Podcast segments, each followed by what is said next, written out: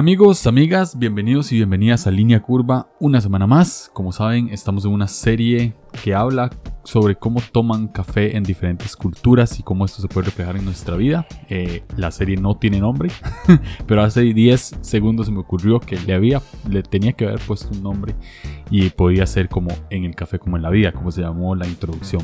No lo hice, pero ustedes en sus corazones saben que se va a llamar así. Este, la semana pasada les hablé de cómo eh, tomaban café los anglosajones, profundizamos un poquito en eso, en cómo era tomar café rechinado y cómo era tener una vida rechinada. Y ahorita nos vamos a trasladar desde Estados Unidos hasta Italia. Cómo toman café los italianos, cómo lo hacen en su cultura. Y este episodio se llama Una pausa gourmet. Italia. Italia es el país con más cafeterías en el mundo. Eh, han creado varios métodos de infusión como la prensa francesa, aunque se llame prensa francesa, fue creada en Italia. Eh, la cafetera Moca o la cafetera italiana, esa sí fue hecha completamente en Italia. Y son amantes de, de una bebida que se llama espresso. El espresso es una bebida de 30 mililitros, bastante concentrada, hecha con casi siempre 18 gramos de café, entre 16 y 20 gramos de café, generalmente 18 gramos de café en la mayoría de cafeterías. El espresso es la base de toda bebida que se sirve en una cafetería, con excepción de filtrados. Eh, capuchinos, lates, maquiatos, cortados, eh, los mismos pero en frío, ¿verdad? Con hielo. Todos ellos tienen uno o dos shots de espresso. Si vas a una cafetería como Starbucks, hasta 4, 6 shots de espresso. Y en Italia eh, acostumbran a ir a estas cafeterías por ahí a las 11 de la mañana, después de desayunar y antes de almorzar, a hacer una pausa rápida de la vida, del trabajo, se toma un espresso en la barra de café y se van. Em, esta modalidad de, tomar café, honestamente a mí no, no, no me gusta. Yo prefiero saborear el espresso. El espresso tiene eh, buen aroma, un espresso bien preparado con un buen café tiene buenas notas de sabor. Este, tiene, tiene que tener una buena crema, una buena consistencia y tiene un buen paladar en sí. Entonces, ir a un lugar y agarrar esta bebida pequeña de 30 mililitros y tomársela de, ¿verdad? De, golpe, pues no te hace saborear estos, esas notas y, esa complejidad que puede tener el café. Sin embargo, en Italia es, es cultural, ¿verdad? Ir y hacer una pausa de media mañana y tomárselo e irse. Esa pausa eh, me parece un poco superficial porque dura menos de, un minuto, ¿no? O sea, mientras vas, te tomas el espresso y, salís de ahí, pasó un minuto y medio, dos minutos. No saboreaste el café, no conversaste con nadie, no tuviste ningún tipo de, conexión, solamente te lo tomaste y te fuiste. Y, generalmente en la vida muchos tenemos este tipo de pausas, ¿no? Y lo llamo pausa gourmet.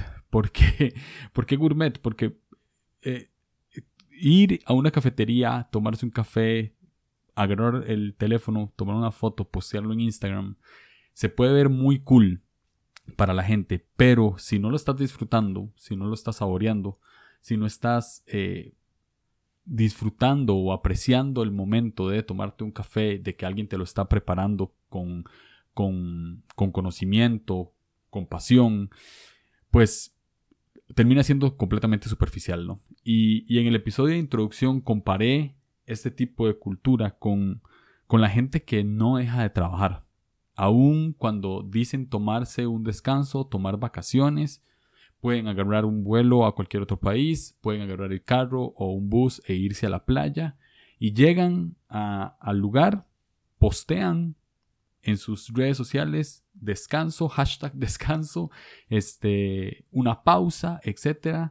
Pero después de postear eso, automáticamente siguen trabajando. La diferencia es que están con short, traje de baño y unos lentes oscuros haciéndolo, ¿no? o sea, no dejan de trabajar, no dejan de, de, de, producir en cierto sentido para ellos, que vamos a hablar un poquito de esto más adelante sobre qué es la productividad en sí. Entonces, comparo, hago una analogía de, de cómo es esta cultura de ir a un lugar, tomarse un café rápido e irse, se puede ver de una manera superficial, porque no estamos disfrutando, porque no estamos haciendo una pausa real.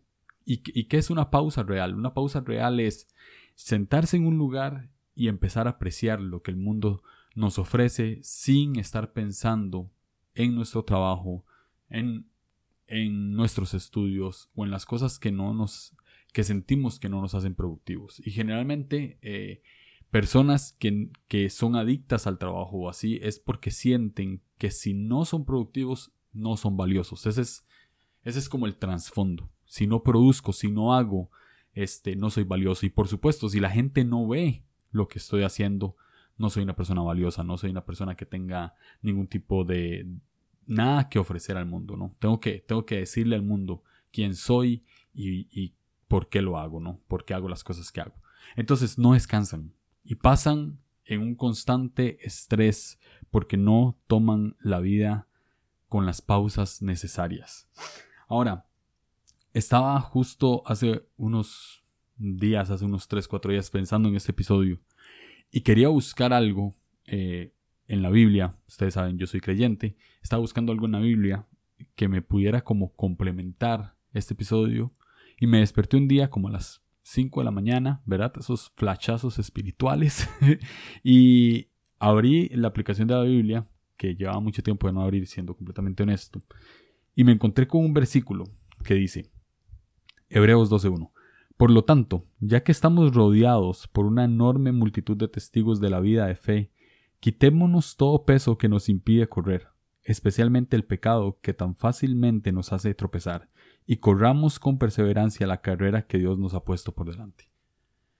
Yo automáticamente le dije a Dios, como, ¿por qué, ¿por qué este versículo? O sea, estoy hablando de pausas, estoy hablando de quedarse quieto, no estoy hablando, no estoy hablando de correr, no estoy hablando de, de, ir apresurados por la vida, sino todo lo contrario. Y, y sentí algo en el momento y es que el problema no es correr. El problema es no detenerse cuando lo hacemos. ¿Sí? El problema eh, es que vivimos la vida como si fuese una carrera de velocidad, cuando la vida es una carrera de resistencia. No se trata de llegar primero, porque llegar primero a dónde? Llegar primero a tener más likes, llegar primero a tener más dinero, llegar primero a tener más éxito, llegar primero a tener casa propia, llegar primero a tener un mejor carro. ¿A qué llegamos primero? ¿Por qué es que vamos tan rápido? ¿Por qué es que no podemos pasar un día en familia tranquilo sin tener que ver el celular? ¿Por qué no nos podemos nada más sentar frente al televisor y ver una serie completa sin tener que pensar en el trabajo? ¿Por qué es que no tenemos días de descanso? Y no estoy diciendo que no hay que trabajar, por supuesto que sí. El punto es hacer pausas. El punto es saber que nuestra productividad y lo que nosotros em, cosechamos de esa productividad no es lo que necesariamente nos hace valiosos. Lo que, lo que nos hace valiosos es quiénes somos como personas.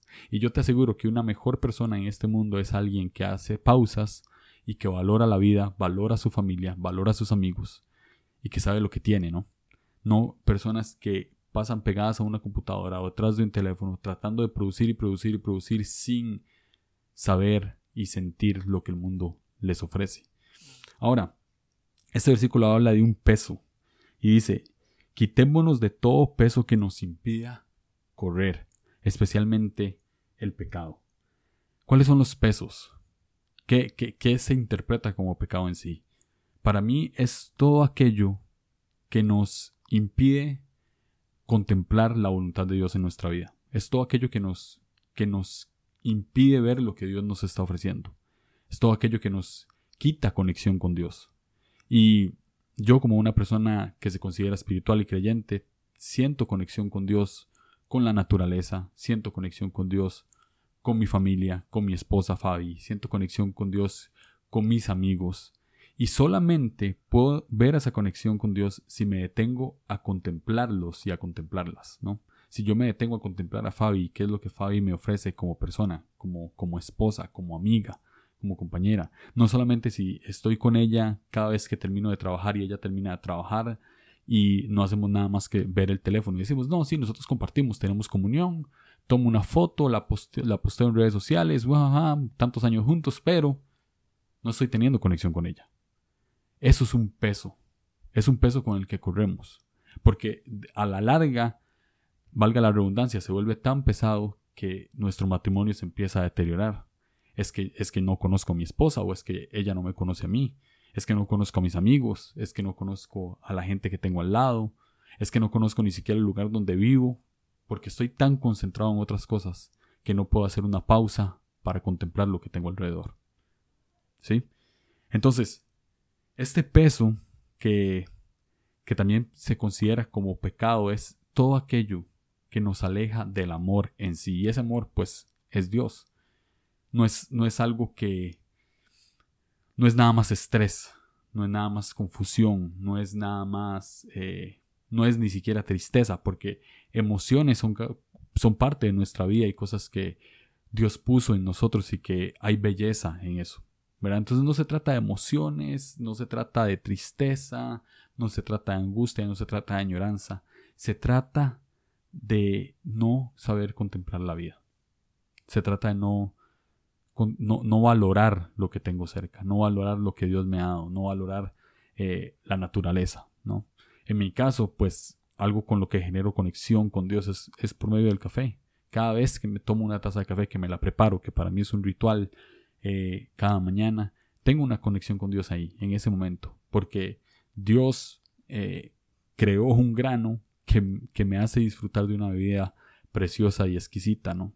Entonces, si voy a una cafetería, me pido un espresso, que sé que viene un café de especialidad que lo cultivó un, productor de café o un caficultor, es un agricultor en sí, que trabajó arduamente para que ese grano supiese, supiese bien ahorita, que lo procesó bien, se lo mandó a un tostador. Este tostador, eh, pues lo procesó, lo tostó, y después lo cató y dijo, uff, le saqué tales notas de sabor. Ese tostador se lo mandó a un barista y el barista que se preparó para poder hacer este espresso bien, lo hace con una crema perfecta y si lo pediste con leche, entonces te, te hace una, una, figura, ¿verdad? En el capuchino, te hace un tulipán o te hace un corazón o te hace un cisne, algo que se ve eh, súper chiva y te lo entrega y vos solamente le tomas una foto porque se ve bien y te lo tomas en 5 segundos.